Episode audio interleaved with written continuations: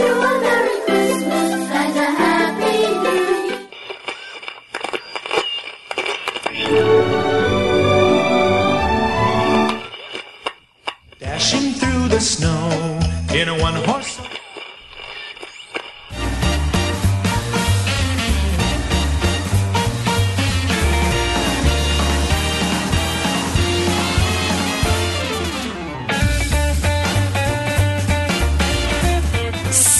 Salve, amiguinhos do Love de todo o Brasil! Estamos chegando para mais um podcast e eu sou o Tovar. Aqui quem fala é o Joe. E aqui quem fala é o Kiefer. E hoje, amiguinhos, estamos aqui com ele novamente, o cara das retrospectivas ou Retrospective Guy. Gostaram do meu inglês? É porque a gente é um público internacional. Vai que tem um gringo ouvindo. É, Retrospectives. Tá parecendo o Caco Antibes falando em inglês. Hello, this is Tovar, the retrospectives guy.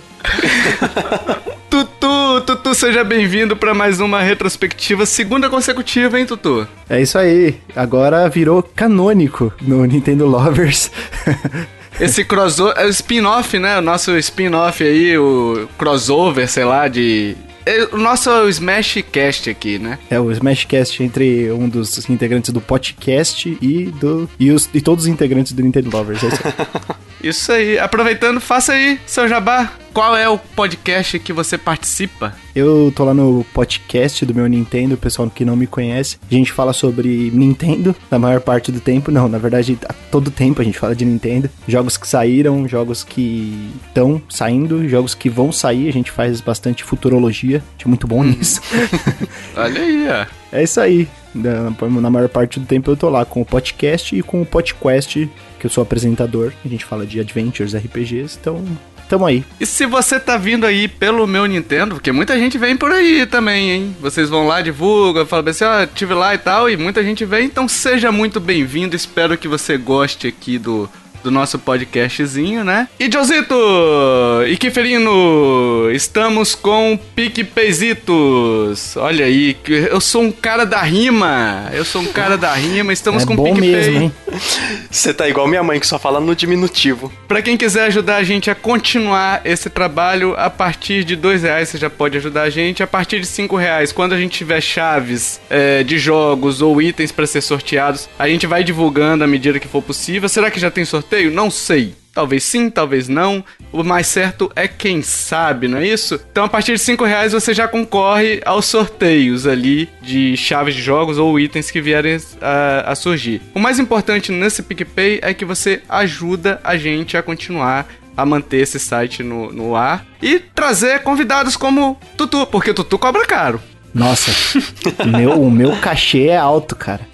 Altíssimo. Então, se você quer ajudar a gente aí, se você gosta desse podcast, se você ouvir até o final e gostar, você pode acessar o picpay.me barra Nintendo Lovers e ajudar. Tem o link aí na postagem se você quiser. Então vamos começar, pessoalzinho.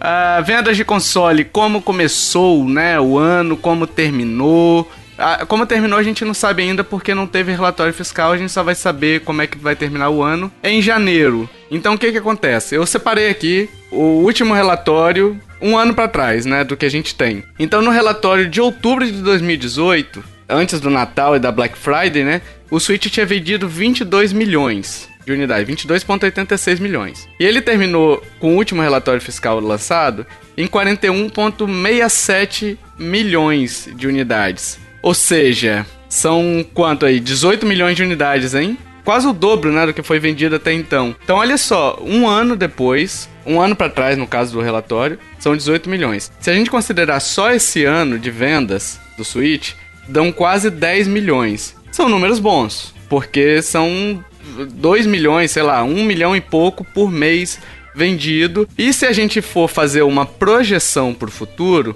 considerando que em outubro de 2018 vendeu 22,86 milhões, em janeiro de 2019 vendeu 32,27, quase 10 milhões de unidade, talvez quando a gente tiver esse número em janeiro, vão estar em 51 milhões já, porque tem Pokémon também, né? É o System Seller, né, desse ano. Na verdade, muita gente comprou ele. Foi um estouro Acho que na. Não sei se foi nos Estados Unidos, talvez nos Estados Unidos foi o, o Pokémon que melhor estreou na história da franquia, né? Então, apesar dos pesares, Pokémon vai muito bem e ele é o, foi o system seller desse ano. A gente teve, nós tivemos muitos jogos bons aí, mas a gente tem que lembrar que franquias como Fire Emblem até poucos anos atrás corriam o risco de serem extintas, né, por conta de, de não chegarem a, a, a muitas pessoas, né, de não vender tanto.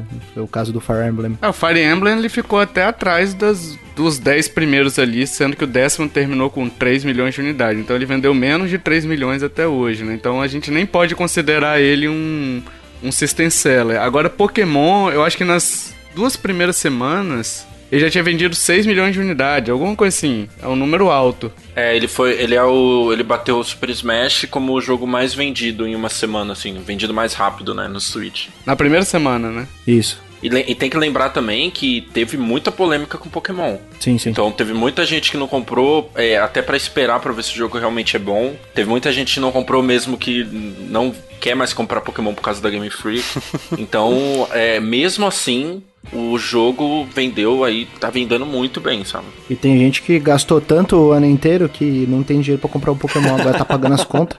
Que esse é o meu caso. Aí eu vou comprar quando tiver um pouquinho, com um pouquinho mais de dinheiro. E teve gente que esperou complet... via Black Friday pra poder com- tentar um pacotão de jogos ou algo do tipo, né? Com o console e o, e o jogo, né? Pra ver se conseguia alguma coisa, né? Então, promissores os números, considerando o histórico, né? Então, por isso que eu achei legal trazer outubro de 2018 até janeiro, pra vocês terem uma ideia do quanto que uma Black Friday e um Natal representam pros consoles de videogame, né? E hoje em dia, é, o Switch ele tá meio que sozinho, né? Ele já foi declarado maior venda da Black Friday, né? Nos, nos ramos do videogame. Então, bicho, eu, eu chutaria aqui 51 milhões pra cima Em janeiro? em janeiro. Que vai ser quando vai sair o próximo relatório? É, porque olha só, se a gente, a gente tem que lembrar do cast passado, que a gente falou sobre o relatório fiscal, que o relatório saiu com 7 dias de venda do Switch Lite. Então a gente não pegou as vendas dele completa, entendeu? Então tem isso daí, tem a Black Friday, tem a- o Switch Lite, que foi lançado em, em agosto, tem a nova versão do Switch normal, que aí tem mais bateria, tem a Black Friday, tem o Natal, Pokémon vendendo console pra caramba, né? O próprio Super Mario Odyssey também, o, o Mario Kart, os jogos que já tem, a Nintendo tem uma biblioteca hoje de, de jogos exclusivos grandes que são atrativas e com outro, os outros consoles meio que, por exemplo, a TGA, a The Game Awards, a gente vai falar daqui a pouquinho, anunciou o Xbox. Então, quer dizer, o pessoal já meio que vai freando a vontade de ter um PS4, um Xbox One, um Xbox One, né? E concentra no Switch aí. Então eu acho que chegaria em 51 milhões, mas é, é exercício de futurologia aqui, né? É, isso daí a gente é bom lá no podcast, que a gente faz uns, uns exercícios, umas previsões boas lá. Já falamos de Breath of the Wild 2 antes do negócio sair, antes dele ser anunciado. Boa. e quanto vocês acham que vem? Vocês acham que minha previsão é, é zoada? O Ângelo, o Ângelo fala em março de 2021. Eu, eu concordo com ele, eu acho que faz sentido. Acho que não vai querer competir diretamente com o lançamento de Play 5 e Xbox X Series, Series X, é. Xbox X, Sexo, é. que o pessoal tá falando aí, é o novo nome. Não vai competir com a nova linha do Xbox e nem com o PlayStation 5, não. Vai ser março de 2021, eu concordo. Recentemente teve uma notícia de que eles estavam contratando pessoas pra equipe do. pra fazer o Breath of the Wild 2, né? É, eles estão levantando uma, uma galera aí, juntando o pessoal. Mas A minha ideia é justamente essa, começo do ano de 2021. Mas com essa notícia, eu acho que, tipo, vai estar jogável na E3 de 2021 pra ser lançado em setembro de 2021. eu acho que a 3, na verdade, é a do ano que vem já. já 2020. Ah, jogável é, sim, aí sim. Jogável ano que vem, sim. Mas as vendas de consoles, vocês acham que fica em quanto? Que termina o ano em quanto? Eu falei 51, vocês vão comigo ou acham que é mais, menos? Eu acho que, assim, indo pro, pra quase completar... O Três Switch anos, tá... né? É, três anos, né? O Switch tá com dois anos e meio, mais ou menos. É, talvez a gente chegue aí nos 45. 45 só? Com a Black Friday e Natal? Eu acho que sim, eu acho que Black Friday também não teve... Porque o, o Switch não teve um, um price drop, assim, um, uma, uma, uma queda de preço, né? Teve o Switch Lite, né? É, tem o Switch Lite, mas eu acho que o Switch Lite é uma proposta diferente. Uma coisa é você derrubar o preço, como aconteceu nos primeiros anos aí do, do Xbox, do PlayStation 4. O Xbox com certeza foi, foi por conta de, de necessidade mesmo, né? Porque no começo teve uma campanha ruim de marketing do jogo e também o preço elevado acima do PlayStation 4 acabou atra- atrapalhando. Mas eu acredito que por não mudar o preço, né? Pela Nintendo ter essa essa questão de manter os preços tanto de jogos quanto é, dos consoles, eu, eu não acho que a Black Friday seja tão atrativa. Talvez seja para as pessoas ao redor do mundo, mas nos Estados Unidos, na, na, na Europa, assim, nos países onde há uma representação maior da Nintendo, acredito que isso não vai fazer muita diferença, até porque os preços são tabelados na Amazon, na, na Best Buy, no Walmart. Mas aí é que tá, ó. Notícias aqui, ó. 800 mil cópias do Switch vendidas somente na Black Friday, né? Só nos Estados Unidos, tá? Sim, sim. Não, eu acredito que muitas pessoas deix- é, assim, aproveitaram pra comprar, mas eu não acho que é um negócio assim estratosférico, sabe? Eu não acho que é um, é um ponto de virada no ano. Tem que lembrar também que essa, essa parada do- dos novos consoles, tem muita gente também que tá esperando sair os novos consoles e, tipo, não quer investir em videogame agora, sabe? Então, por exemplo, o ano passado era fim de geração. Então, esse ano, esse 2019, era o último ano de PlayStation 4 e Xbox One. Assim, todo mundo tava apostando nisso. Então, todo mundo tava, putz, ah, então talvez seja legal um Switch e tal. Agora, pra 2020, já tá certo que vai chegar os novos consoles, PlayStation 5 e do Xbox. Então, a galera às vezes tá esperando também, tipo, putz, vai ter novo console, então eu vou dar uma segurada no Switch. Né, Não tem como saber, mas eu acho que também tem essa influência, tipo, eu não acho que vai vender tanto assim no, no final do ano, mas eu chuto aí uns 48, 49 por aí, sabe? Quase chegando nos 50, assim, acho que não passa dos 50 pro ano que vem. E você, Kiffer? Tô com o Arthur também. O Arthur não, o Joe. É, lembra que eu tinha falado na última, no último Pod News que eu não acreditava que a- o- alguns jogos iam subir, tipo Pokémon ia chegar pra 7 milhões de vendas e tal. Depois dessa, dessas notícias que o Pokémon vendeu pra caramba, eu acho que vai acabar passando isso que eu tinha pensado. Então eu acho que umas 10 milhões, de 7 a 10 milhões. Então você tá comigo, né, garotão? Não com o Joe. O Joe falou 50 milhões, né?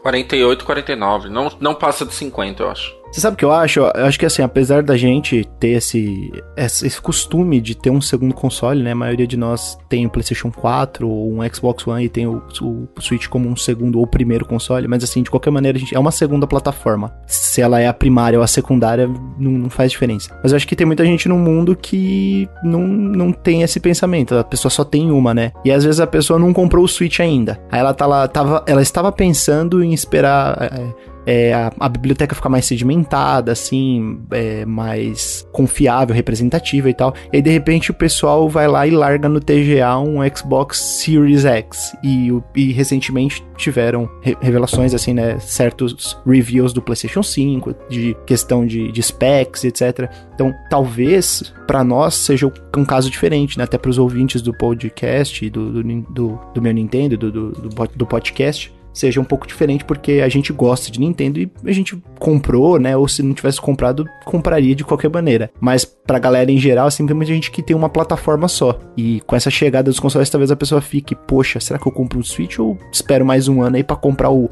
um negócio que vai ser estratosférico em questão de, de, de specs, né? É, Mas aí você tem também a. Se bem que o, o Xbox, o Sex, né? Ele já teria uma biblioteca consolidada do Shone, né? Então. E o Play 5 do PlayStation 4, né? É. É verdade. Porque o Play 5 vai rodar já, já foi confirmado que ele vai ser retrocompatível pelo menos com o PlayStation 4. E o novo Xbox você pode usar também como apoiador de mesa. Tampo de mesa de vidro, né? então, é, o- olha a vantagem aí do Switch. Switch usa isso, você não usa. Só com o Xbox. Tá precisando de uma mesinha de centro? Coloca um tampo de vidro ali em cima, né? Tá precisando de uma mesinha de centro e de um videogame? Aqui está a sua solução. Pior que eu nem vi como que é esse bicho. Deixa eu, eu tenho que ver agora. Ele parece uma torre, cara. Ele parece uma torre. Se é de sex. Series X. É, ele é um quadradão, um retângulo vertical, né? Nossa, mano, parece uma geladeira em miniatura. É, parece um frigobar. Aí tem um monte de montagem aí pela internet afora. Mas eu acho que o que o Tutu falou tem, tem muito sentido, sabe? Tipo, é, e a maioria da, do pessoal que compra videogame é essa galera que tem um console só. É a galera do FIFA, sabe? É a galera do Fortnite. Então, é, é muito muito boa essa observação para olhar para essa galera, tipo, como que eles estão pensando essa, esse ano. E, tipo, mano, é só daqui um ano que vai sair, então, tipo, ah, eu posso ficar sem, sem videogame por enquanto. Ou às vezes a pessoa tem um PlayStation 4 já tá satisfeita, ano que vem sai The Last of Us. Então, assim, também tem a galera que vai esperar e às vezes tá, tá nessa vibe ainda de, de ver o que serão os próximos consoles. Né? É, só pra fechar aqui então, a gente teve também, já falado aqui o Switch Lite, que aí tem algumas funções sem o HD Rumble, o, a câmera infravermelha e sem a possibilidade de conectar na TV, né? E tivemos o lançamento da nova versão do Switch normal.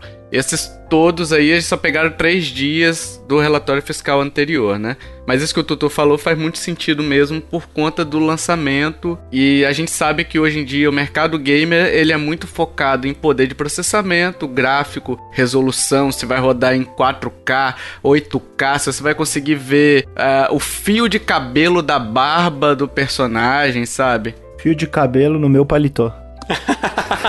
Boa. Aqui, aqui eu não perco uma, eu aprendi com o Tovar. Aprendeu comigo. Minhas piadas são boas. É, é isso que você acha, né? isso é o que sua mãe falou. É isso que sua mãe falou pra você, pra não te deixar triste. E pra fechar aqui, o 3DS vendeu 610 mil unidadezinhas nesse período aí, contra o Switch que vendeu quase 10 milhões, como falado anteriormente, né? Sim. Ho, ho, ho, ho. Merry Christmas!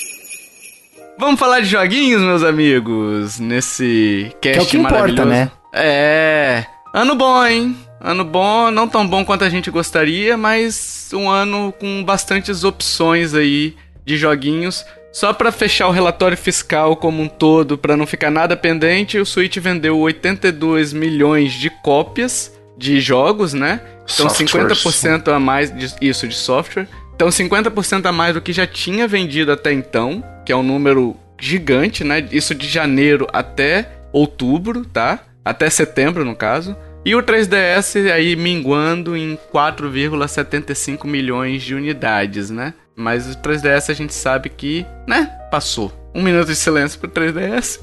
Ele era tão bom. Não, o 3DS é aquele negócio, né? Não sei por que, que o pessoal ainda fica contabilizando que o negócio foi, foi um sucesso já, não tem nem mais o que falar praticamente também não teve é, ninguém atrapalhando ele, né? Porque o Vita passou meio batido assim, alguma galera, um pessoal aderiu, mas ele, ele não teve nem concorrência direita. Né? Diferente do DS que teve o PSP como concorrência. É, né? um, e uma concorrência forte, né? E mesmo assim superou bastante, né? Tipo, foi o dobro quase. Com certeza. Mas assim, 80 milhões de unidades do PSP é um número gigante. 10 milhões de unidades do PS Vita, não sei, tá 15 milhões, eu acho, né? O Vita, 14 milhões, alguma coisa assim. Por aí, por aí. É, é um número inexpressivo, né? Para um console com a potência e com a promessa que o Vita veio, né? E com a quantidade de recurso, né? E, e, também a quantidade de jogos, que o Vita tem bastante jogo, só que muito jogo ficou no Japão só, né? É um uma biblioteca um pouco segmentada. É muito nicho, né? O... É, ela é bem nichada, né? Tem, tem, muita, tem muitos gêneros bons, né? Pessoal que gosta de visual novel, de, de grand strategy, tem, tem jogos legais, mas a maioria é tudo no Japão, então complicado. Eu fico com pena desses relatórios fiscais, Tutu, só para complementar o que você disse, porque acaba que a gente fica a última impressão é a que fica, né? E não a, as primeiras impressões ali, né? Quando você vê um console definhando, é. é... Eu vi o pessoal falando essa semana sobre, ah, o, o Switch passou o Xbox One em número de vendas. O último relatório que a Microsoft divulgou de Xbox já fazem anos. Não, não estamos falando de meses, de semanas estamos falando de anos. Não, teve, teve uma atualização esse ano. Ah, teve? O, Tutu, teve, teve. Esse último aí, mas tipo assim, foi antes do relatório fiscal da, da Nintendo ser exibido, né? Então, não sei quantos meses antes. É, então não adianta ficar é, falando sobre esse tipo de coisa e tal, porque é, isso é uma coisa meio variável, né? A Microsoft está numa outra ideia, ela está trabalhando muito mais a questão de serviços, né? Ela está focada agora em, no xCloud, que é uma, uma pegada totalmente diferente, já voltada para serviço, voltada para ampliar a, as possibilidades de, de, jogar em diversos lugares, né? Então, cada, cada empresa é uma empresa. Hoje em dia está um pouco difícil de, de comparar uma com a outra. Claro, números fazem diferença, são números que vão pra quem trabalha com vendas, sabe que números fazem muita diferença, né? Porque números significam cifras. Mas de qualquer maneira, é, a gente pode discutir isso acima do, do- da questão dos números. Sim, vamos falar de jogos, né? Porque jogos, é, a gente sabe que o que importa numa biblioteca, o Vita ele foi um fracasso pela falta de suporte, entendeu? Da, da tanto da Sony, Tal qual o Wii U, né? Tal qual o Wii U, exatamente. Porque se eles tivessem tido suporte, seja da, da Sony, da Nintendo, nos seus respectivos casos ali, né? Mas também suporte de thirds com jogos, provavelmente os números seriam bem melhores, né? Seriam bem melhores. O 3DS é um outro caso porque ele tá definhando pelo tempo de vida dele. Já vai fazer 10 anos, quase 9 anos que ele foi lançado, né? Então vamos lá, passando trimestre a trimestre aí, janeiro a março foram poucos lançamentos que a gente teve, né? De janeiro a março. A gente teve o Kirby, o Kirby's Ex- Extra Epic Yarn, que é do 3DS. Um remakezão ali lançado no iníciozinho de março. E depois a gente teve o Yoshi's Crafted World, que prometia ser um system seller, mas não chega a ser um system seller tipo Super Mario Odyssey ou Zelda, né? Mas prometia vender console, mas também isso não se mostrou nos números, né? Vocês chegaram a comprar algum deles? Não, eu não, não comprei nenhum dos dois. O Kirby eu não comprei porque eu acho que dá pra jogar no Wii, né? É basicamente a mesma, o mesmo jogo. E o Crafted World eu nunca terminei o Woolly World, apesar de achar um jogo muito fofo. Então eu falei, ah, cara, por eu nunca ter terminado e tal, eu vou passar esse daí. Boa. É, eu tenho o Crafter World, eu achei ele bem legal. Tem a questão de você ficar procurando coisas no cenário, né? É quase um jogo dos sete erros, digamos assim, né? Que você tem que ficar apontando coisas no cenário ali. É legal, cara, é legal, mas falta um pouco de desafio, né? Eu acho que o, nesse ponto o Yoshi Island, ele é, é do, do Super Nintendo, ele é mais desafiador, ele é mais legal, assim, entendeu? A questão de ter tirado o neném das costas do Yoshi é, comprometeu um pouquinho o desafio, né? Você acaba só tomando a porrada e perdendo o coração, né? Você não tem que recuperar algo, né? Mas é legal, cara, é um bom jogo. É, No segundo trimestre, abril a junho ali, a gente teve uma forte, um forte início de parceria ali entre a Microsoft e a Nintendo, hein? Com Hellblade vindo, Hellblade hoje é do é um estúdio da Ninja Theory, né? Ou é é isso, né? Isso, a Ninja Theory per- pertence à Microsoft hoje. É, foi comprado, foi anunciado na, na E3 do ano passado que ele tinha comprado e nesse ano chegou o Switch. Ele já tinha sido lançado para outras plataformas, mas demonstra uma certa parceria ali entre a Nintendo e a Microsoft. Ainda mais que logo depois veio o Cuphead, que não é um da, da Microsoft, mas era um exclusivo até então, né? E os desenvolvedores falaram, ó, só sai da Microsoft se a Microsoft permitir, apesar da IP não ser da Microsoft, né? É, o, o Cuphead foi realmente algo que a Microsoft autorizou, né? A gente sempre brinca lá no podcast que é o namorico, né? Esse, esse flerte da, da Microsoft com a Nintendo. O Cuphead foi realmente algo que a Microsoft autorizou a, a trazer para o Switch porque o, o, o estúdio Mordenhauer, né? O estúdio MD, MDHR dos irmãos Mordenhauer, que é o estúdio que fez o Cuphead, ele desde o início é, foi subsidiado pela, pela Microsoft, né? Recebeu uma, uma, uma grana boa pro pessoal poder trabalhar no jogo. No caso do Hellblade é um pouco diferente, porque a Ninja Theory ela foi adquirida após o Hellblade Senua's Sacrifice sair. Então o Hellblade chegar ao Switch é única e exclusivamente uma chance deles venderem em mais uma plataforma. Eles investiram uma graninha. É normal, né? É, eles investiram uma graninha pra poder trazer o jogo, né? Pra poder portar o jogo pro, pro, pro Nintendo Switch. E com certeza eles, eles conseguiram recuperar essa grana, porque bastante gente comprou. Assim, das pessoas que eu conheço, bastante gente comprou o Hellblade. Vocês compraram o Hellblade ou Cuphead? Sim, comprei os dois. Eu nenhum dos dois, mas eu, o, o Cuphead me interessa bastante, muito, muito. Cuphead é muito bom. É muito Eu bom. comprei o Cuphead, não consegui terminar por, por limitação técnica mesmo, tá? Limitação pessoal. Não, chega num ponto que é, é- ou é o Joy-Con indo pra parede ou você desliga o console, sabe? É, ele é bem mas é um difícil. jogo excelente. É, ele é difícil, ele é difícil, mas se você tentar, é muito costume, né, com o chefe, você saber como é que desvia de tal coisa. Tem determinada hora que não dá pra desviar, né? Mas é um baita jogo. E pra fechar o trimestre aqui, dia 28 de junho, chegou a grande promessa do Switch, né, de vendas assim, que foi o Mario Maker 2, o grande promessa daquele trimestre, tá, pessoal? Esse foi o System Seller, o primeiro do ano de fato, né? É, que fizeram uma campanha absurda, tinha cinema exibindo coisa de Mario Maker aqui no Brasil. Inclusive, propaganda em português, se eu não me engano, ou foi o Fire Emblem a primeira? Acho que o Mario Maker teve uma. Teve, Mario Maker teve no cinema em português. Eu acho que eu vi até no, no dia que eu vi Vingadores. Que acho que foi a mesma época, foi que eu vi a, a publicidade de Mario Maker. Ah, foi a melhor coisa que você viu naquele dia no cinema. Brincadeira. Mó bait gratuito, né? Eu sou obrigado a concordar, viu? Ô, caramba. Os caras é Scorsese mesmo. O Joe, você deu esse bait aí, Arthur, e o Joe só mandou aquele gifzinho do Mad Max falando, não, não, é, é bait. Não, não.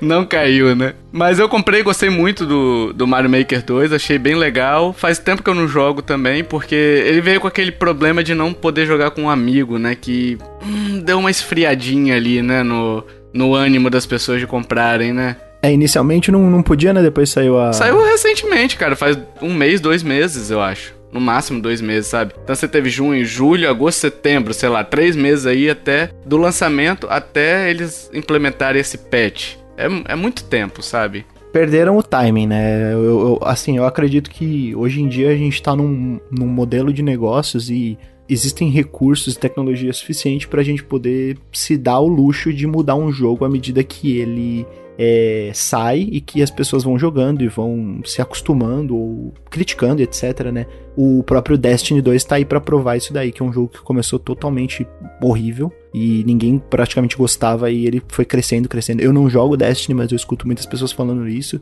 O próprio Anthem, que foi uma das maiores decepções, talvez a segunda maior decepção do ano, já, já tem o pessoal já tem planos pra mudar ele, então eu acredito que atualizações podem mudar um jogo, né? Mas acho que perde um pouco o timing, sabe? O Super Mario Maker 2, se ele tivesse saído com questão de amigo logo de cara e com todo esse conteúdo que ele recebeu após ele ser lançado, talvez ele poderia estar num The Game Awards. Pode ser. Poderia, eu acho. Eu, eu fui. eu- quando, quando eu fiz minhas previsões pro The Game Awards, eu acertei quatro jogos. Eu não coloquei o Smash, porque eu achava que a questão dele estar no ano passado ia atrapalhar um pouco. Uhum, pela distância, né? Pela distância, eu coloquei o Mario Maker no lugar. Assim, eu, eu fico bem tranquilo de que se o Smash tivesse concluído ano passado, Mario Maker com certeza ia estar entre os seis. É porque a gente sabe que é diferente você pegar e jogar um jogo comentando com a galera, né? No início você gera aquele, aquele conteúdo orgânico, né? As pessoas comentando, as pessoas compartilhando. Quando você tá com amigos, você compartilha os vídeos de você jogando com os amigos. E isso aconteceu, claro, bastante vídeo, aconteceu bastante coisa, mas era mais youtuber ou era coisa bem mais pontuais do que seria se tivesse esse, esse essa possibilidade de jogar com um amigo, mesmo que a Nintendo falasse, "Be- pessoal, ó, a gente ouviu vocês, é, a gente quer implementar isso, então o Mario Maker ele vai vir depois. Adia uns dois, três meses aí, lança um pacote completo, né? Mas tinha um cronograma a ser respeitado, já tinha a promessa, né? Mas eu acho que seria mais.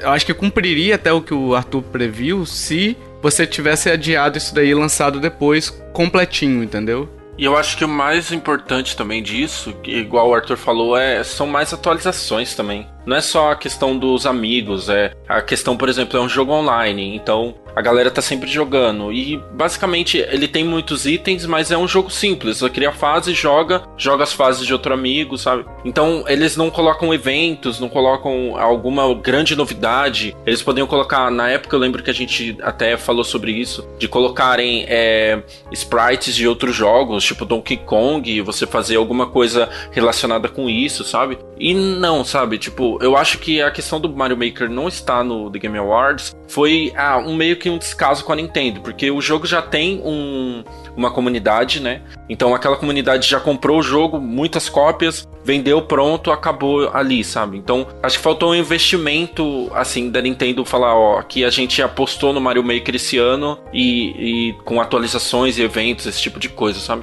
O que eu acho é que ele é um jogo muito bom, ele tem muito conteúdo, muito mesmo, inclusive é, é bem elogiável que ele tenha um modo campanha com mais de 100 fases, etc, diferente do que é a campanha do Super Mario Maker 1, que é, é bem diferente, né? E é, é bacana eles terem trazido mais conteúdo e tal, eu acho que só perderam um pouco o timing, sabe? Eu acho que tem que ter uma equipe mais dedicada a tornar esse jogo ainda melhor, porque Sinceramente, talvez ele seja o melhor jogo da Nintendo desse ano. E ele poderia ser ainda melhor, porque Ele é, um, ele é um ótimo jogo. Tem muita coisa, tem muito conteúdo. A galera fica doida e, tipo assim, até sair o, o, o Dreams ano que vem no PlayStation 4, ele vai ser o, o jogo de criar fase, tá ligado? Então a galera que curte Nintendo e provavelmente não vai ter não tem Play 4, não tem interesse nesse tipo de jogo, vai continuar fazendo fase lá. Então eles, eles têm que lembrar disso daí, que ano que vem tem uma, uma competição no, no, outro console, né? Tipo, é claro que é, o Dreams é totalmente diferente. Talvez seja algo que a gente até veja como revolucionário, mas eles têm que lembrar disso daí, que, pô, vocês têm a chance, vocês estão sozinhos ainda, entendeu? Não tem mais Little Big Planet, ninguém fala de Little Big Planet, só falam de, de Mario Maker. Aproveite essa chance, né? Mas provavelmente ela não vai aproveitar. Conhecendo a Nintendo do jeito que ela é. Ela lançou agora um, um outro, um novo item, né? Mas ainda é muito pouco, né? Perto do potencial que esse jogo tem, né? É, Eles lançaram um negócio de Zelda, né? Que você pode se transformar no Link, é bem bacana. Mas tem algumas funções, a gente já abordou essas funções no cast de Mario Maker 2, né? Então se quiser ouvir lá, mas tem algumas funções que são nativas dos jogos do Mario que não tem no Mario Maker e que eles poderiam implementar que traria mais mais conteúdo, né, para eles, né? E tipo, já, já existe, é algo que já existe. Mas tem que esperar pra ver o que, que eles vão aprontar aí, não pode não pode esquecer o Mario Maker 2, né? E o terceiro trimestre chegou com bastante jogos aí também, né? De julho a setembro a gente teve Dr. Mario World, que é pra celular. Tivemos o Marvel Ultimate Alliance 3 em julho. Wolfenstein Youngblood em julho também. O Fire Emblem Three Houses que a gente gravou cast, hein, Tutu?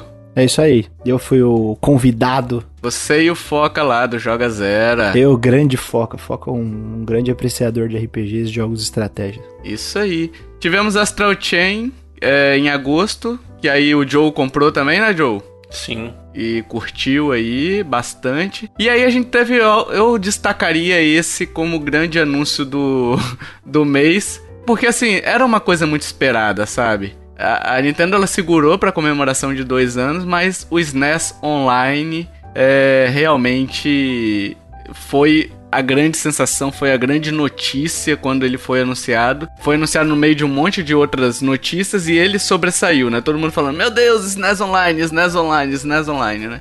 E logo depois que anunciou, uma semaninha depois ele já tava disponível, né? Acho é, foi questão de dias. Não, não lembro se foi questão de semana ou se. Eu acho que foi questão de dois, três dias depois, alguma coisa assim. Não, não me lembro direito, não. E, pô, é legal a questão de você poder jogar com outra pessoa, né? Juntos. Apesar de deles não terem disponibilizado muitos jogos pra dois, né? Mas é legal essa possibilidade de você poder jogar um jogo de Super Nintendo como se estivesse juntos ali, mesmo que seja à distância. É comemoração de dois anos, mas dois anos do quê? Do Switch Online. Switch Online. Mas o Switch Online não é. não lançou ano passado? Ah, é, questão de um ano, tá certo, Kiffer. Kifferino me corrigiu a tempo. A gente acabou de pagar o segundo plano. Aliás, eu acabei de pagar o segundo plano. Nossa família, família unida. Joe, deu certo aquele teste que eu falei com você que eu ia fazer com o Kiffer, hein? Pra saber se ele tá prestando atenção. Ah, olha aí, passou, olha aí. ó.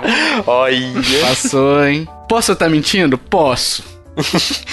Aqui é 100% dedicado no podcast. Aí, realmente é um ano só. Então, comemoração de um aninho do Switch Online. E, e veio o SNES Online aí. E já lançaram mais jogos também, né? Em dezembro agora eles anunciaram mais alguns jogos pra complementar a coleção do SNES e do NES. Faltando Donkey Kong. Tá faltando Donkey Kong ainda. Mas aí é da Rare, né? Então depende de. É verdade, tem essa treta aí. É, eu acho que o, o online era muito esperado por todo mundo, mas eu acho que ele deu também uma, uma balançada, assim, na questão do Switch, porque eu acho que o primeiro semestre foi fraco, assim, se a gente for ver questão de lançamento. Teve o Super Mario Maker, que ele ainda é, não é assim, todo mundo que gosta, e tipo, foi no final do semestre. E aí, no segundo semestre, você ter o, o SNES Online meio que deu uma aliviada na galera, porque você tem o Fire Emblem, que é um jogo que também é muito de nicho, nem não é todo mundo que tem, o Astral Chain, que era uma franquia nova, sabe? Então, eu acho que nessa parte eles acertaram, né, do SNES Online, todo mundo tava esperando. E o mais importante é essa questão, né? Tipo, a Nintendo não é só você trazer um jogo de volta, ou você trazer os cons- é, jogos antigos como como se fosse o Virtual Console. É tipo, como você faz isso, sabe? Porque eles trouxeram o SNES Online, trouxeram os jogos mais clássicos, assim. apesar de estar faltando alguns nomes igual ao Donkey Kong e tal. Então, eu acho que eles eh, foi bem assim um ano, acho que é um tempo bom assim, porque a galera que pagou o primeiro ano tava meio que se sentindo, ah, não tem vantagens e tal. Então, eu acho que essa parte assim, para mim foi o eu até adianto aqui que foi o maior acerto dela no ano, sabe? Que eu acho que em outras partes, outros, outros períodos do ano, ela errou em muitas coisas. E acho que o SNES Online foi o acerto dela do ano, sabe, para mim. Mas teve o Marvel também que gerou um rebuliçozinho ali, porque, enfim, a gente tava vindo de uma sequência do MCU, né? Do, dos filmes da Marvel. Anunciou um jogo exclusivo, um Marvel Ultimate Alliance, que é um jogo que o pessoal gosta muito dos outros dois e trouxe pro Switch com exclusividade, né? Então, eu acho que eu diria, destacaria esses dois anúncios no ano. Apesar de eu adorar o Fire Emblem Three Houses, ele não tem a força de ser um anúncio forte, assim, né? Pra poder fazer comprar console, né? E no quarto trimestre a gente teve, de setembro a dezembro aí, a gente teve Mario Kart Tour, Demon Cross Máquina, que a gente tem review, o Kiferino fez review. O flopou. Infelizmente, né? Ele deu uma flopada aí. E mas agora tem. Vai ter crossover do, do The Witcher com o Daimon Máquina. Ah, né? não, aí não. Vocês ouviram falar? Não, eu vi, eu vi, mas. Deu super certo no Skyrim, né? O que, que tem a ver, né, cara? Os caras são. Os caras podiam fazer, sei lá, um crossover com Armored Core, né? Com Metal Wolf Chaos, mas tipo. O que tem a ver, velho? Deu super certo com o Skyrim, né, ô, Tutu? Aquele link leproso lá do, do Skyrim. Ah, mas até faz sentido, né? Porque são jogos de exploração tal, mesmo que Medieval, Zelda não seja. É, não, mesmo que Zelda seja, tipo, sei lá, Adventure, Action Adventure e o Skyrim mais RPG, mas são jogos que têm bastante coisa em comum, sabe? Tipo, É, a questão da- até da ambientação, né? Tipo, The Witcher é uma parada mais né, medieval e de bruxo, não sei o que lá, e Demon Máquina é tipo robô, futurista, mano. O que, que tem a ver? Essa parada de tempo aí tá é meio. Evangelion com Game of Thrones, né? Não tem nada a ver uma coisa com outra. Sim. A gente teve também The Legend of Zelda Link's Awakening em setembro, Ori and the Blind Forest, aí reforçando ainda um pouco mais a, parceria Microsoft e Nintendo nesse ano. Parceria não, né? Porque a parceria geralmente são dois, né? Um lado cedendo e o outro também, né? Nesse caso é só, Relacionamento abusivo. Verdade. é, só a Microsoft que tá, tá cedendo aí, né? Tem ganha perde só aí, né? Pois é. Posso, posso, posso puxar um negócio só que a gente deixou lá pra trás? É, que eu Pode. acabei de lembrar, porque eu vi que o jogo que deu origem a esse jogo está em promoção na eShop, que é o Cadence of Hyrule. Um jogo muito bom. Ah, é verdade. Ele saiu no dia 13 de junho. Quem não jogou, fica aqui a minha recomendação. Um jogo muito, muito fofo. Verdade, verdade. Concorreu a- aos prêmios aí também, né? É um belo jogo. E o Cadence, ele, ele é tipo um, um- Acho que simboliza muito essa questão da Nintendo com os indies, sabe? Tipo, ir no estúdio do, do Crypt e fazer o jogo e, e dar pra eles uma franquia igual Zelda pra fazer um jogo assim, ficar algo grandioso, que é muito bom mesmo esse jogo. Então, eu acho que foi uma. Eles acertarem cheio e, tipo, Pra mim tem, tem muito essa questão, tipo, mano, Nintendo abraçando os indies e falando, pode vir, que é nós, e, e olha o que aconteceu com essa empresa, pode acontecer com a sua também, sabe? É realmente também é é uma ótima lembrança, foi, foi um grande momento também do ano. Sim, sim. Eu espero que a Nintendo dê franquias novamente na mão de desenvolvedores independentes pra fazer coisas desse tipo, porque esse jogo realmente me, me surpreendeu, assim. Eu não tenho muitas críticas a ele, não. Eu acho ele um jogo muito, muito bom. Gostei bastante de jogar ele. Ele deu para, ela deu pra Ubisoft, né, já, e deu pela segunda vez agora. As duas maiores franquias dela, ela cedeu, né? Então, tomara que ela, claro, Tá com na hora de dar um controle- Metroid na mão do pessoal do Hollow Knight. Só queria falar isso. o Team Cherry. Ah, é, Pra é. mim daria pro pessoal da, tá do Time Spinner. The Witcher 3, dia 15 de outubro. Eu, não- eu me recuso a falar de Hollow Knight. Verdade, não tem Hollow Knight aqui. É porque foi lançado faz um tempo já. Foi lançado em 2018 e eles estão enrolando a gente pra lançar o 2. Isso. Olha só. A gente tem Luigi's Mansion 3, que veio em outubro também, e aí uma grande promessa da Nintendo, né? Esse daí. Tivemos o Mario Sonic at the Olympic Games, que é o do Japão 2020, Olimpíadas o ano que vem. E aí chegamos na surdina aí, hein? The Statures, um joguinho indie, entre aspas, assim, da Nintendo, né? que ela anunciou um jogo parezinho pra poder. Igual o Sniper Clips foi anunciado do nada, né? Esse The Stature chegou também. Eu ainda não tive a oportunidade de jogar, mas me, me interessa muito, só que ele tá meio caro, então tô esperando uma promoçãozinha pra ele.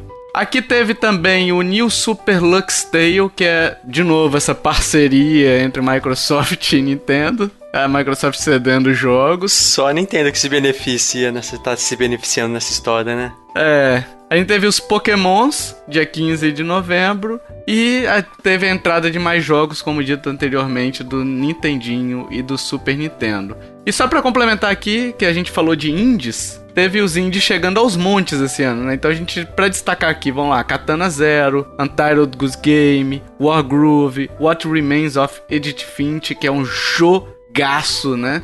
E se você não jogou ainda, jogue, vale muito a pena. A gente teve as atualizações de Smash Bros também, que aí veio o Banjo Kazooie, o Joker, o Terry Bogard, teve aquele Hero também, né? Eu acho que é o Sim. Hero. É The Hero, que é o protagonista do Dragon Quest. E a notícia mais legal pra nós brazucas esse ano foi a Nintendo na BGS. Cara, que legal foi ter a Nintendo lá, hein?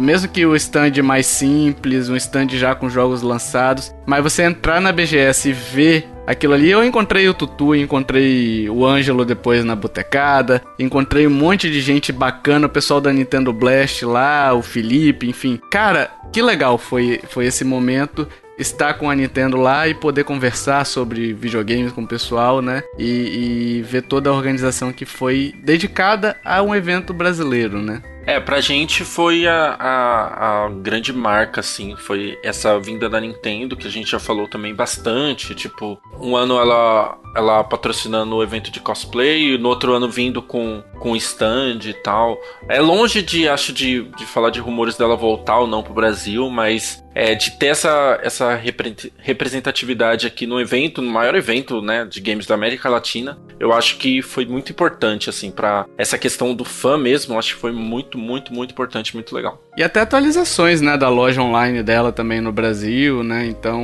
É, a loja Nintendo tem, tem recebido bastante coisa, inclusive DLC de Smash. Acho, acho que, assim, tem bastante pra crescer ainda, mas gente- é bom a gente agradecer, às vezes a gente esquece, né? A gente só fala mal, fala, fala, fala, mas é bacana, então é, é, é bom. É legal ver esse esforço. A gente não sabe até dizer se isso também foi fruto.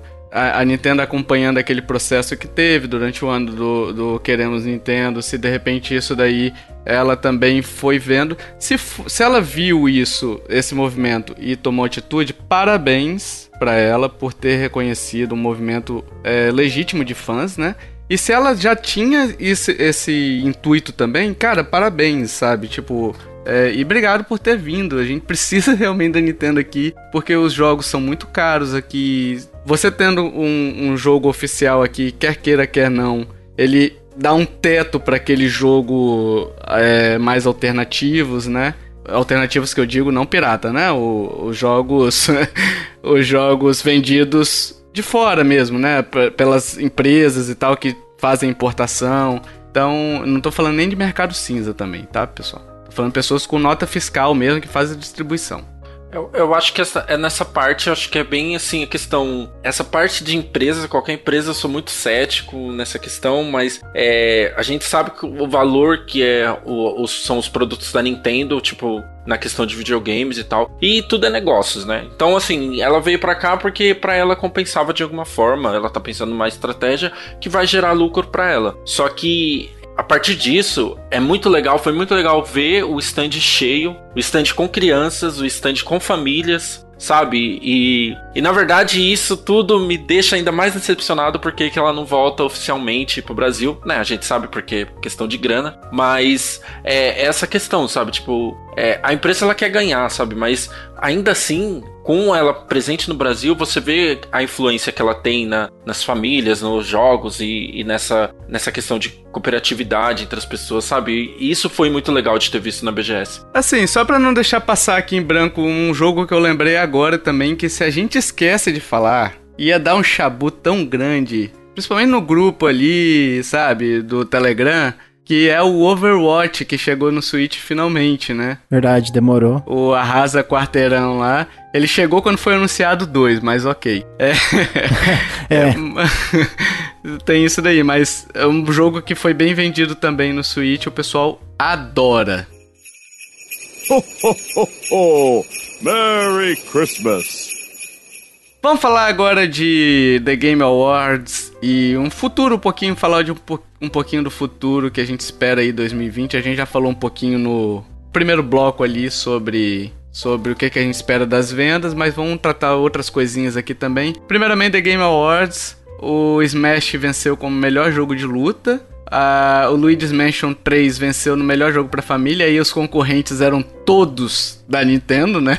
Detalhe, né? É, vai, o ano que vem eu acho que vai ter assim, prêmio, melhor jogo Nintendo. Acabou, É, velho. né, não precisa, não precisa colocar jogo pra família. É, que os concorrentes eram Ring Fit Adventure, Super Mario Maker 2, Super Mario Maker 2 entrando só aqui, né? Como concorrente, né? A gente teve o Smash Bros Ultimate e o Yoshi's Crafted World, que também perdeu pro Luigi's Mansion 3. E a gente teve Fire Emblem Three Houses como o melhor jogo de estratégia, merecidíssimo, né? Não teve muito. Não teve muita concorrência também, mas é, a batalha dele é tão gostosa que eu acho que ele, como um jogo de estratégia, ele se sustenta só pela batalha, sabe? Sim. Então, é merecidíssimo esse prêmio. Na dúvida, você faz a mesma coisa que eu falo pro pessoal é, fazendo Death Stranding. Pula os diálogos, aperta XXX e vai jogar. Que é, mecanicamente é absurdo. É muito É, bom. é. Nossa, Fire Emblem Three Houses é muito gostoso de jogar. Eu adoro a parte da escola. Eu adoro. Apesar daquele anime ter me feito uma vontade absurda de ver no Netflix ou no serviço de streaming, né? É. Que é muito bom, cara, aquele desenho. Não, é, ele- a parte, a parte de, de, de, de animação, de. Tipo, na parte do anime, assim, as poucas cutscenes que tem são muito bonitas. Meu, tinha que ter um anime daquilo, sério. Sim. É muito lindo. Mas é mecanicamente, com certeza, a parte mais, mais forte do jogo e. A gente comentou bastante sobre isso no, no cast que a gente gravou de Fire Emblem. É um jogo que eu gosto demais. Eu acho que é justíssimo ele levar jogo de estratégia do ano. A gente tem premiações também de jogos que tem no Switch, né? Não são da Nintendo, mas aí temos o Grease, que venceu o melhor jogo com mensagem. Que aí o. Acho que Games o, for Impact, né? É, Games for Impact. Que é o. Acho que o Tutu jogou e o Kiefer ou o Joe jogaram. Não me lembro. Eu joguei. Tem um Indispensáveis que a gente gravou e eu trouxe ele. É, então, eu tô, tô na dúvida quem foi que sugeriu. Acho que foi o Joe. Tem cara de Joe esse jogo. Aí, Joe, já temos um jogo pra sugerir pro Tovar jogar naquele esquema que a gente tinha comentado. É, exatamente. Aí, Boa ideia. joga Gris, Tovar. Gris é legal, é, é rapidinho. É um jogo, jogo rápido. A gente teve Fortnite naquela categoria whatever, né? De melhor jogo em andamento. Tipo, todo ano um jogo, o mesmo jogo ganhando, né? Praticamente, concorrendo pelo menos, né? Tipo, é, vamos criar essa categoria aqui pra premiar jogo velho, sabe? Ah, mas é. Eu, assim. Não é de- nem de longe a categoria mais importante, ao meu ver, né? É, existem outras muito mais importantes. Mas eu acho legal porque premiar o Fortnite, é, de, uma, de certa maneira, é bacana, porque, meu, o esforço que os caras fazem, né?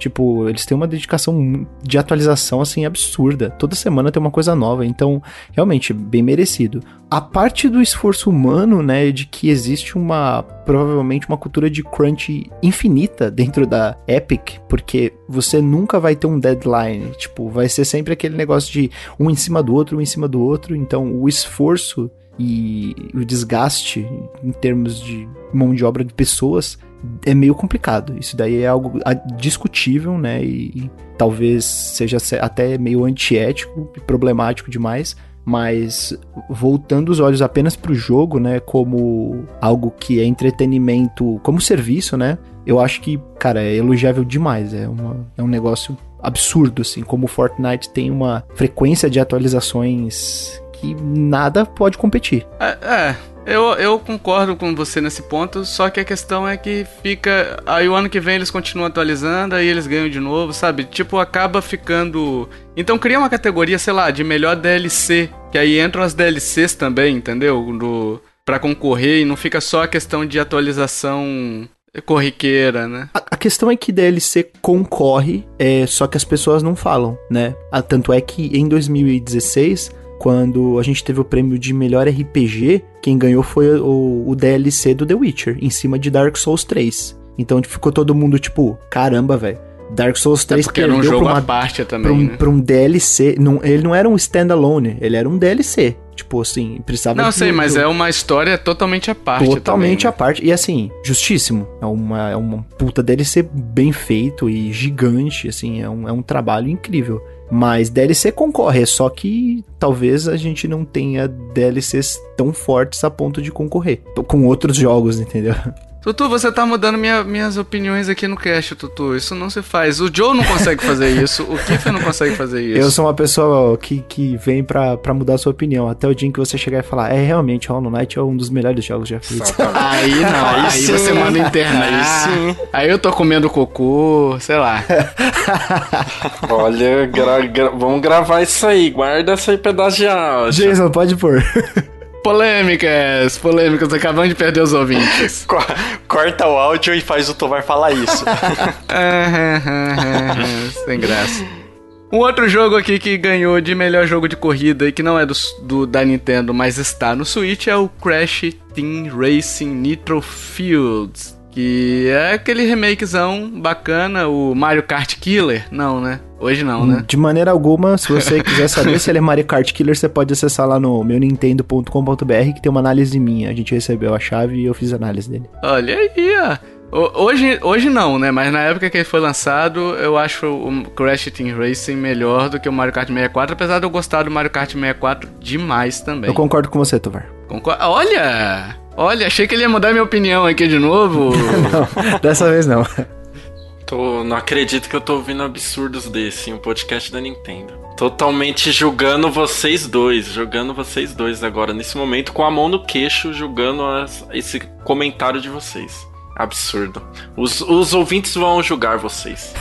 Ô Joe, para de puxar o. tentar puxar o ouvinte pro seu lado. Eles estão do lado do tio Tovar. Mario Kart 64, vocês preferem Crash Team? Ai, meu Deus do céu. Sim, Não, sim. eu joguei mais o Mario Kart 64, mas como jogo de jogabilidade, variações de jogabilidade, é, elementos adicionados, o Crash era, era superior ao, ao Mario Kart, pelo menos pelo que eu me lembro, posso estar com a memória super nostálgica de ter jogado isso na locadora? Posso. Mas. Mas pelo que eu me lembro, é isso daí, né? Mas eu jogava os dois também, amarradão. Não tinha esse negócio de, ah, não, esse aqui tem mais elementos também, sabe? Quando eu jogava, eu jogava os dois amarradão. Felizão ainda. Ah, eu acho que a gente deve fazer um cast Mario Kart 64 quando tá Crash Team Race. E aí, vamos decidir isso num cast. É, o Joe querendo jogar os ouvintes contra mim, mas eles estão comigo. Eles sabem que o tio Tovar, tio Tovar bondoso, né? Sou eu. A gente teve nomeações que não foram vencidas, né? Então a Nintendo recebeu algumas nomeações que gente vai destacar aqui também, que é o Super Smash Bros Ultimate, concorreu ao GOT vencido pelo Sekiro, Shadows Die Twice. É, não joguei o Sekiro, tu, tu adora esse jogo, então provavelmente foi merecido. Só de não ter ido pro Death Filminho Stranding, tá bom.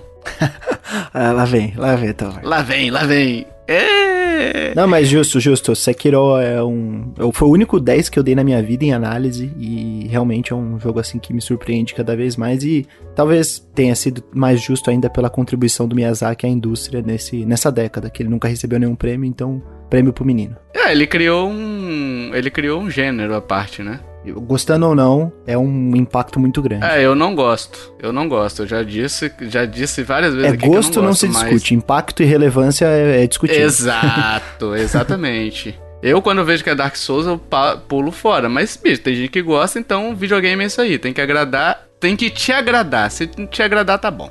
É isso aí. É, a gente teve melhor jogo família também, concorrendo, o Super Smash Bros. concorrendo ao melhor jogo família. O Zelda Links Acordadinho ganho- eh, ganhou, não, concorreu como direção de arte, melhor jogo de ação e aventura.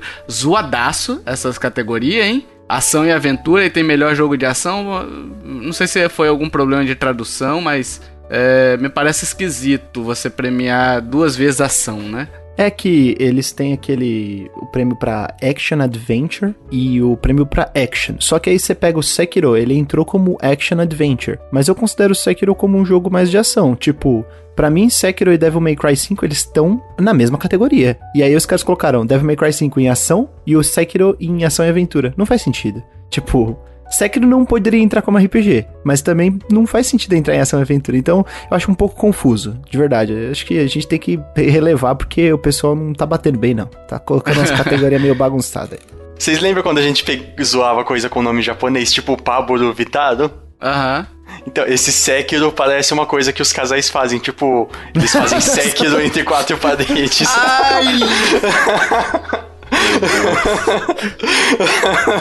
Xbox Sekiro. E eu achei que o maior absurdo que eu ia ouvir seria o do Mario, Mario Kart 64. Obrigado, Kef. Por nada. Ou não, não sei. Xbox Sekiro, melhor, melhor. Vamos lá. A gente teve o Cadence of Hyrule, mencionado pelo Tutu no bloco anterior, como melhor trilha sonora música, vencido pelo Death Stranding, esse prêmio, né? O Astral Chain como melhor jogo de ação, concorrendo.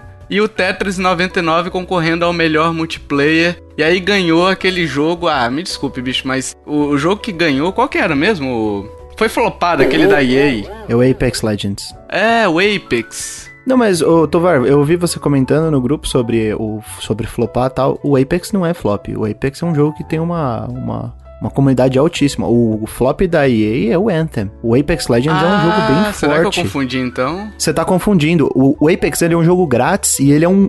Sinceramente, não poderia vencer um outro jogo em cima do Apex. Ele é um multiplayer muito, muito bom. E ele tem alguns, algumas coisas que eu diria até assim que são revolucionárias. Tipo, o ping dele, o sistema de ping, é uma coisa que eu nunca vi em nenhum outro jogo. Tipo, de, de alerta. É uma coisa muito, muito bacana. Então ele é um puta jogo bom. É o melhor jogo da EA disparado do ano. É, tipo, Respawn é absurda, né? Titanfall 2 e Apex Legends, os caras, os caras não erram a mão. Olha, é tão bom assim, tô mesmo, Arthur. É muito gostoso. É muito Acho que eu vou gostoso. baixar pra dar uma olhada, hein? É muito gostoso de jogar. Tem que jogar de galera, porque ele é um jogo tipo de trio, né? Mas, nossa, eu gostava muito de jogar ele. Eu confundi, Tutu mudou minha opinião de novo. Tô em crise existencial desse cast. Eu já não sou mais o mesmo. A gente teve também jogos AAA sendo anunciados neste aninho, né? Então, anunciados pro ano que vem. Então a gente tem o Doom Eternal, que vai chegar no Switch. Ou já chegou? Vai chegar ainda, né? 2020, né? É, março de 2020. março de 2020, ok? E o Overwatch 2 sendo anunciado inicialmente não tinha previsão pro Switch, mas depois eles confirmaram que vai ter versão pro Switch, né? Até eu acho que pelas vendas do Overwatch no console e também por aproveitar a mecânica, eh, as, as assets, né? Do Overwatch 1, então não teria por que não trazê-lo também pro console. E 2020 tem mais. Tem mais. Animal Crossing New Horizons, um joguinho que ninguém liga. Aí a gente tem. Quer falar alguma coisa, Joe? Eu tô abismado ainda, desde o Mario Kart 64. E do Xbox Sekiro. A gente teve o No More Got Heroes 3, que aí aquele trailer. Ah, o trailer da TGA, Tutu. Tutu, quer falar alguma coisa sobre esse trailer? Cara, melhor trailer da TGA. É, é, é muito bom, tipo, como os caras são criativos, né? Tipo, começou aquele negócio meio estilo estúdio Ghibli, né? Eu falei, nossa, será que a gente vai ver alguma parceria aí a la Nino Kuni e Wrath of the White Witch, né? Vamos, vamos ver, né? E aí foi indo, indo, falei, nossa, parece um Pokémon Vaporwave, que coisa doida. É. Será que eu tô drogado? e aí, de repente, pá! Eu achei que ia ser tipo um Yokai Watch da vida, sabe? Sei Eu lá, também. alguma coisa assim. Eu, eu também pensei algo do tipo, né? De repente, pá! Aí eu falei, ah, velho, só podia ser, né? O cara é doente mesmo, o cara é louco. Não, o cara fez um trailer de 5 minutos. Que o teaser mesmo é os últimos 3 segundos, porque todo o resto não serve, né, cara? Sim, sim, não, é. Não, da hora demais. Subverteu totalmente, é muito, foi genial, cara. Eu que esse ponto eu até concordo com o Tutu que ter assistido na hora deve ter dado uma outra Não, uma é outro impacto, porque, tipo, você começou a ver, você falou, nossa, que da hora, né? O estilo bem diferente, o, o jogo e tal. Que, que jogo será que é esse, né? E na hora que apareceu, o pior de tudo é que apareceu o, o clique do Nintendo Switch, né? Você fala, nossa, velho, que, o que, que esses caras estão aprontando, mano? Jogo exclusivo pra Switch, talvez? Você fala, não, não é possível. Muito bom, muito bom mesmo. E vamos fechar aqui esse bloco com expectativas. Vocês têm expectativas, por exemplo, pra Zelda Bafinho 2? O Metroid Prime 4? Falando do TGA também, é, desculpa te cortar, Tovar, teve Pode o Bravely Default 2, né? Que é a sequência Verdade. do. É a Ah, sequência é. talvez do Bravely Default ou talvez do Second, né? A gente não sabe sequência de quem. Caramba, eu não sabia não. Nossa, verdade, não é. Eu pensei que era um remaster da versão do, do Second, mas é, é, é dois, é dois, não é Second. É porque Nossa. o nome é horroroso, né? É o Bravely Default 2, né? What? Mas vai sair pra, Saui- pra Switch? Isso, ele é de Switch. Vai. Nossa senhora, deixa eu ver esse trailer agora. Recomendo os anteriores, porque é muito divertido. O primeiro é muito bom, puta merda. Sim. Apesar da história eh, sem spoilers, mas a jogabilidade é sensacional. É, o, o primeiro é bem bacana. O segundo eu não joguei. E as expectativas pro ano que vem? Bafinho 2, Metroid Prime 4, o Bayonetta 3, vocês acham que podem vir algum desses jogos aí? Que esses sim, esses três jogos que eu falei agora seriam, o Zelda principalmente, mas os três seriam System Sellers, né? Importante num ano que, que a gente vai ver a chegada de dois consoles. Não sei se o PS5 tá confirmado, né?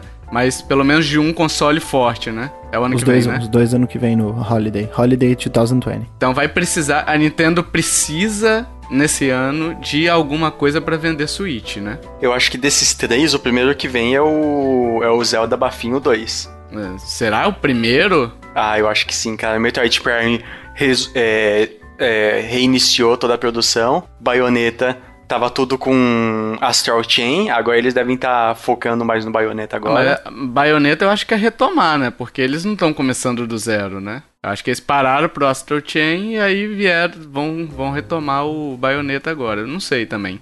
Eu acho que a equipe que tá trabalhando no Astral Chain é a equipe que vai trabalhar, ou que tava trabalhando inicialmente no Bayonetta 3. E a gente vai ver Bayonetta 3, eu acho, no final de 2020. Eu acho que ainda a gente ainda vai ver Bayonetta em 2020. Eu acho que Bayonetta vai ser anunciado em fevereiro numa Direct. É, é, tem uma Direct em janeiro, eu acho. E aí talvez a gente veja Bayonetta assim com uma data. com Não com a data específica, né? Mas com a janela de lançamento pro final do ano. E aí, Breath of the Wild 2, como eu falei, né? Que a gente não sabe qual é a- o nome, né? Mas vamos colocar aqui como sendo Breath of the Wild 2, a sequência de Breath of the Wild pra. Como eu falei, pra março, fevereiro ou março de 2021.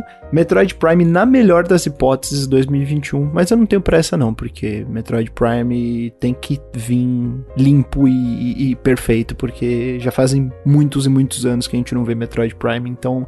Eu não tenho pressa não, cara. Pode demorar o quanto tempo for, porque é, Metroid é a melhor franquia da Nintendo e acabou. Com certeza.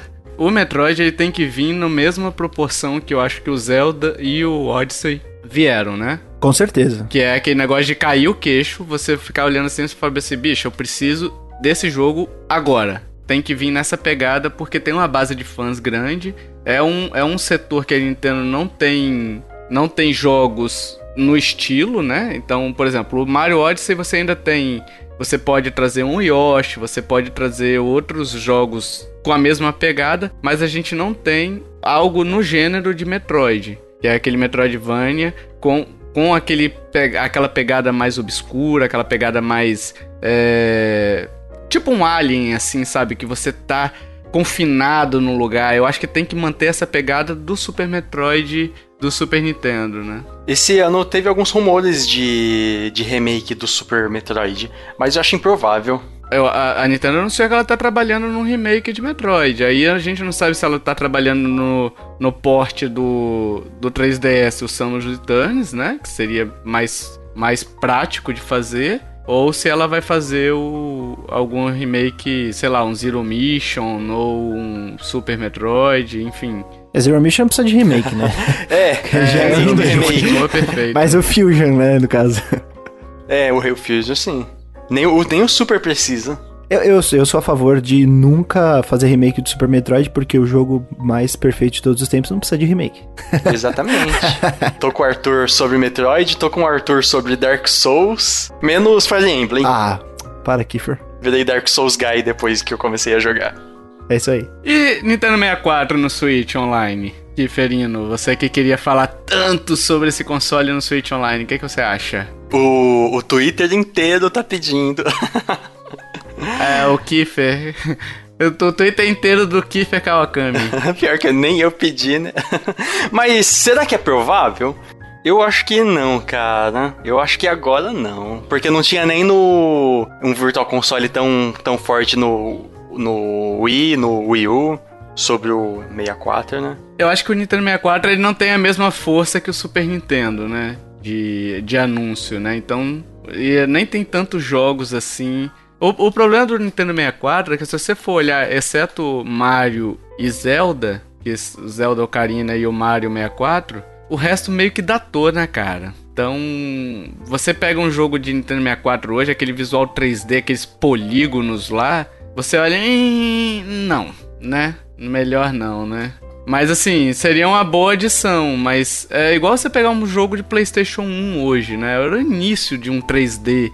E a gente tá acostumado hoje com coisas melhores. O Super Nintendo e o Nintendinho, por ser pixel art, então geralmente a gente não tem tanta estranheza assim, porque você esticando ela, ainda assim é uma pixel art, entendeu? Acho que o maior problema de chegar ao 64 é que a gente sabe o que, que a gente vai receber.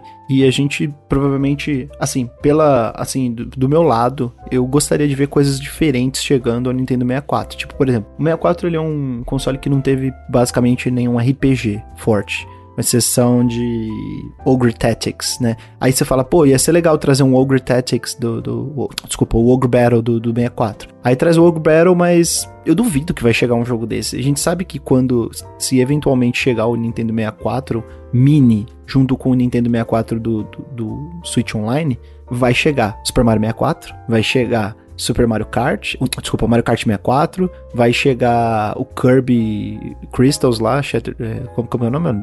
Sei o que, Shard, Crystal, Crystal Shards, né? Shards, é. É, vai chegar o, o Yoshi. vai- serão esses jogos, Paper Mario, serão esses jogos que são os jogos que a gente via na época do Virtual Console do Wii U. Porque eles não vão se dar o trabalho de buscar franquias, né? E trazer por questão de preservação histórica.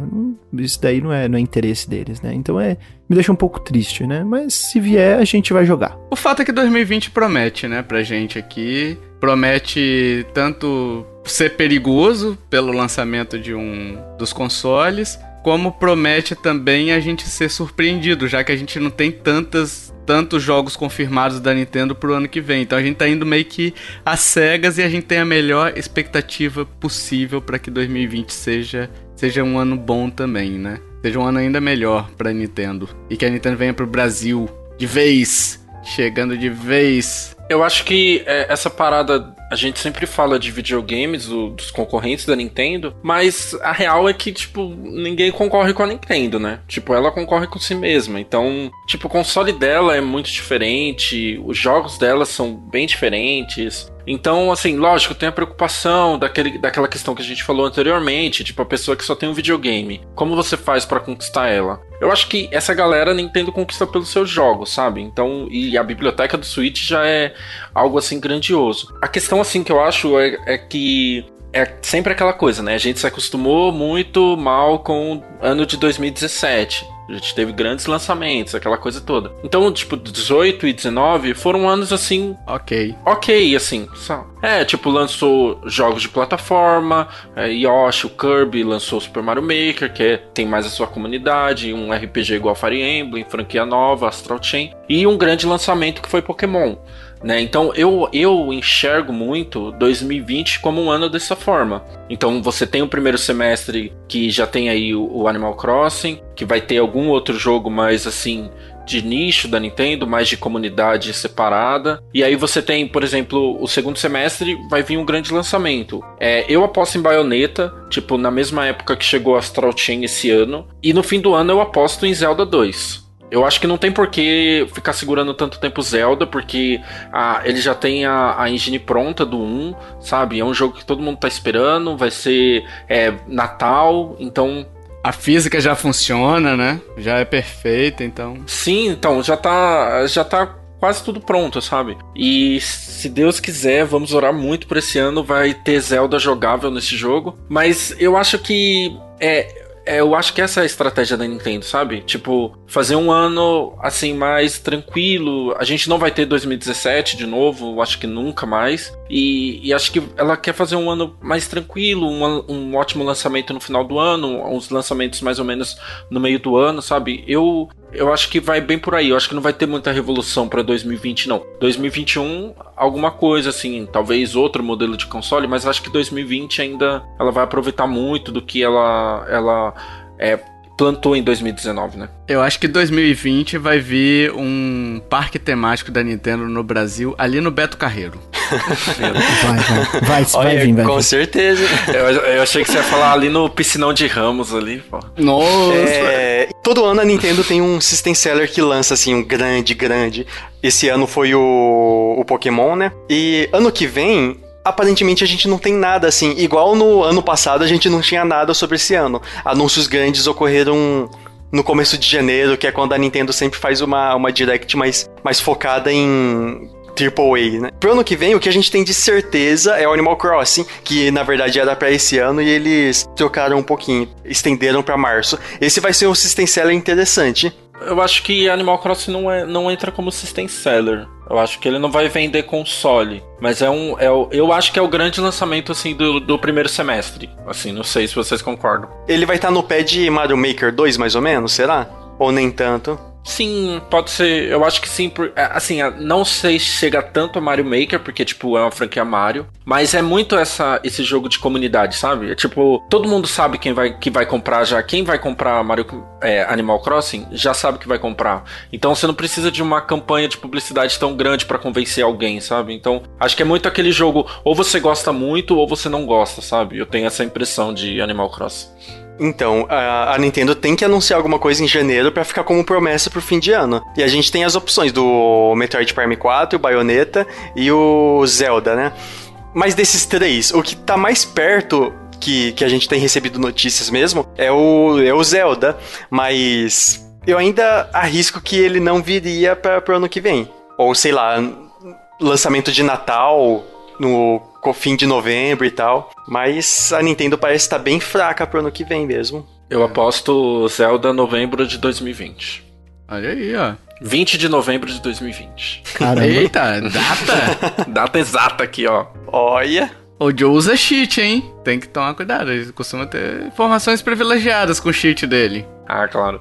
Mas eu, eu, eu acho que entendi a questão que o Kiefer falou, mas a Nintendo sempre preenche esses buraquinhos assim, sabe? Então, por exemplo, imagina você lançar é, um, um remake da, dos três primeiros jogos de Metroid Prime, Verdade, né? tem Que já tem também. aquele do Wii, então eles adaptarem. Eu acho que venderia bem, sabe? Ficaria um tempo é, de lançamento. Então, essas parcerias que ela faz com indies, né? Quem sabe uma parceria aí com Hollow Knight, entendo. Por favor, faça essa para nós. Então, assim, ela sempre, eu acho que ela, acho que ela sempre preenche esses buraquinhos, assim, sabe? Entre um lançamento e o outro. E eu acho que tudo bem também. É, é, é para mim essa questão, ela não entra numa concorrência direta com com Xbox e PS4. Eu acho que ela já tem seu público consolidado. Então, acho que ok. E tem No More Heroes no meio do ano também, né? A Nintendo tem que ficar esperta com esse ano, né? Senão ela perde muita, muitas vendas. Aí acontece igual aconteceu com o Horizon Zero Dawn, né? O jogo bom que, la- que lançou no, na época errada. É, porque lançou junto com Zelda, né? Aham. A, o- a Nintendo tem que ficar esperta pra não fazer isso, né? Ho, ho, ho, ho! Merry Christmas! Enfim, encerramos ah, o último cast do ano aí. Então a gente vai fazer as leituras dos pessoal que acertou o jogo misterioso do Kiefer, né? Aquele jogo extremamente difícil. Misterioso, nossa, que misterioso É. aquele jogo, gente do céu, que Uou, mistério. hein? Kiefer vai me obrigar a ler 12 nomes aqui. É mais fácil Doze. ler quem não acertou. É, ninguém não acertou, todo mundo que chutou acertou. Se o cara, se o cara entrasse pra, sei lá, no Google, ele ia digitar Celeste e acertar, entendeu? Tipo, acertou o jogo misterioso. Ah, enfim, fui eu e o Joe que acertamos, a Dixie, a Fernandinha, que é da equipe, a Lívia Peixoto, o Douglas Bride Rosa, o Felipe Pereira de Souza do Nintendo Blast. Ó, mencionei ele no, no cast lá que a gente se encontrou na, na BGS, né? Tá aí, ó. Também acertou. O Felipe lá do grupo do Telegram, o Thiago Luiz Torquato, o Ted, será que é o urso Ted? Aquele ursinho Ted, sabe, do filme? Só tá Ted. O Ted acertou também, o Ricardo Neto, o Rodrigo Hash, que disse que é o mestre supremo do cheat, só se for, né? E o René Augusto também acertou aí, então parabéns a todos os acertadores. Fechamos aqui a lista de vencedores do jogo misterioso. Em primeiro lugar ficou o mestre, o supremo, o super, Tiago Luiz Torquato. Ele tem um infiltrado na. Ele tem um infiltrado na, na N Lovers, com certeza. É, eu tô, tô- estamos averiguando aqui, né? Estamos averiguando o Tá que, que usando aconteceu. cheat. É. Agente duplo. O segundo lugar com três acertos, o Thiago teve seis acertos. Não sei se eu mencionei, se eu não mencionei, então tá mencionado agora. Com três acertos ficou o Douglas Bride Rosa sobre protestos, porque o Joe falou que eu não poderia, eu não poderia estar em segundo lugar, que eu acertei cinco vezes, então tá registrado aqui. Adiantou nada, ele falou do mesmo jeito. né? É. Ups, ups, foi sem querer. E em terceiro lugar tivemos com dois acertos o cabelo. Olha aí, hein? Cabelo aparecendo aí em segundo lugar, por quê, né? Kiffer apareceu com o Xbox, É, tem um, X- um Xbox aí, né? falou de Game Pass semana passada, no, no cast passado. Vamos abrir uma CPI do jogo misterioso. Sim, comissão podcastiana de inquérito. O, o primeiro jogo misterioso que eu fiz também. É isso aí, va- vai nos dando prova contra você pra você ver. Não, eu tô aqui é jogo aberto, tô provando que não fui eu. Ah, sim, é. Enfim, pessoal, o ano que vem tem mais joguinho misterioso. Espero que vocês tenham gostado deste ano. Diga aí se você gostou deste podcast dos- do, ano da Nintendo como um todo, né? Das vendas dela, dos jogos anunciados. O que, que você acha que pode melhorar também? O que, que você espera do ano seguinte? Então, diga aí nos comentários pra gente, vai ser muito legal ver a sua opinião, brincar com vocês, comentar com vocês. E a gente quer agradecer o Tutu. Tutu, obrigado por ter comparecido mais uma vez, o cara da retrospectiva, né? O Tutu da retrospectiva. É, quer deixar algum recadinho aí? Fica à vontade, o espaço é seu. Sinta-se em casa, Tutu. Muito obrigado. Queria dizer que videogames são legais, joguem e sempre tô disponível aí como arroba tutupiere nas redes sociais, se você quiser trocar uma ideia, a gente comentar sobre Nintendo. Eu gosto muito de videogames de uma maneira geral, não só de Nintendo, né? E agradecer a oportunidade de gravar o cast novamente sobre essa retrospectiva do ano de 2019. Foi um ano que eu gostei bastante em termos de, de videogame.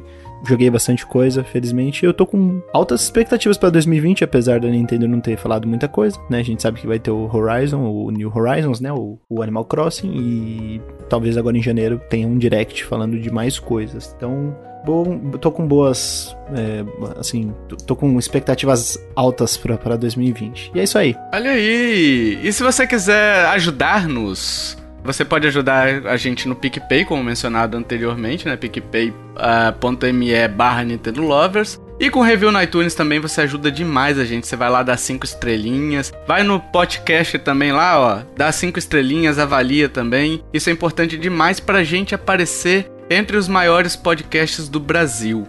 Todas as nossas formas de contato, e-mail, redes sociais estão aí nos links do post, então entra lá na nossa página, você vai ter todas as informações direitinho lá, esmiuçadinhas pra você. E, meus amiguinhos, última vez, hein? Última vez do ano, hein? Última vez, hein? Se prepara, se segura na cadeira, hein? Se segura, hein?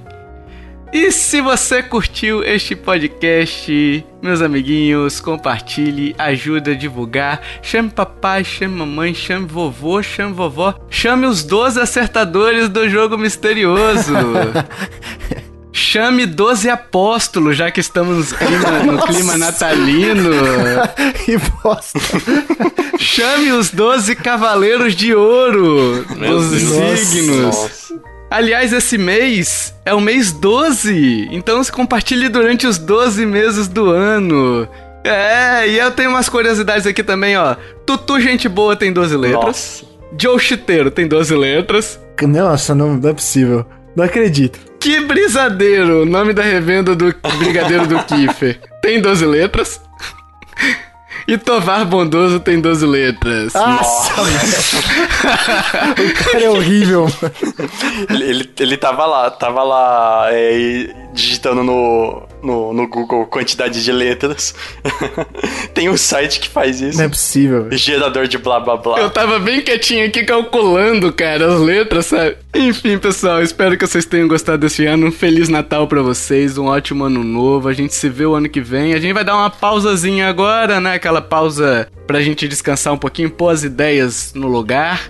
E, e voltar com tudo no ano de 2020. Muito obrigado pra vocês que acompanharam a gente durante o ano, Pra você que tá chegando até aqui. Esperamos ver vocês o ano que vem também de repente numa retrospectiva também aí com Tutu, né, Tutu? Ano que É vem, aí. 2021, Tá confirmada. confirmado, já tá confirmado. Já 2020, na verdade. Olha, eu já pulando o ano aí, ó.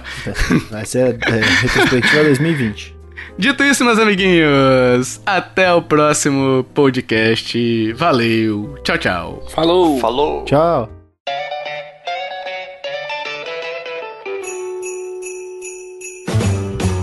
Jingle bell, jingle bell, jingle bell rock. A jingle bell swing and jingle bells ring.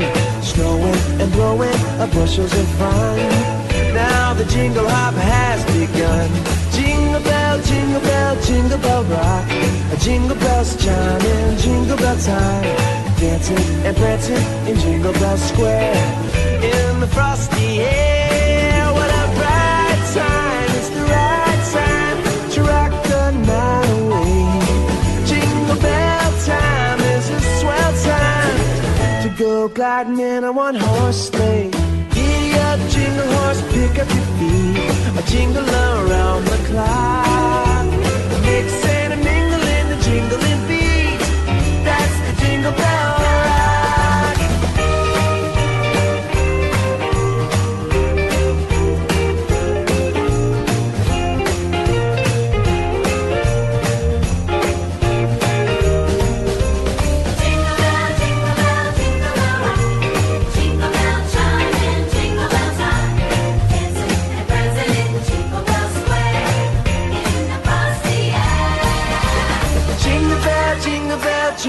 rock.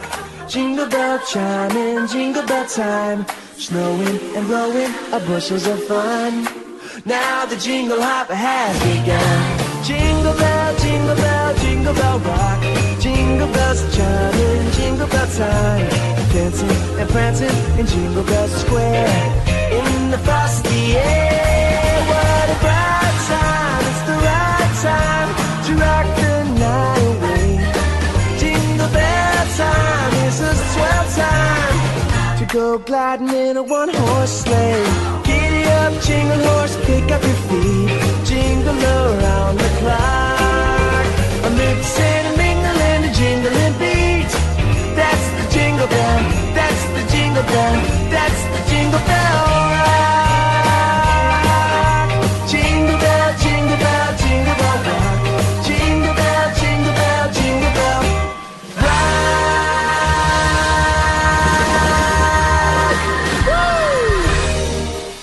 Este podcast foi editado por mim, Jason Minghong. Edita eu, gmail.com.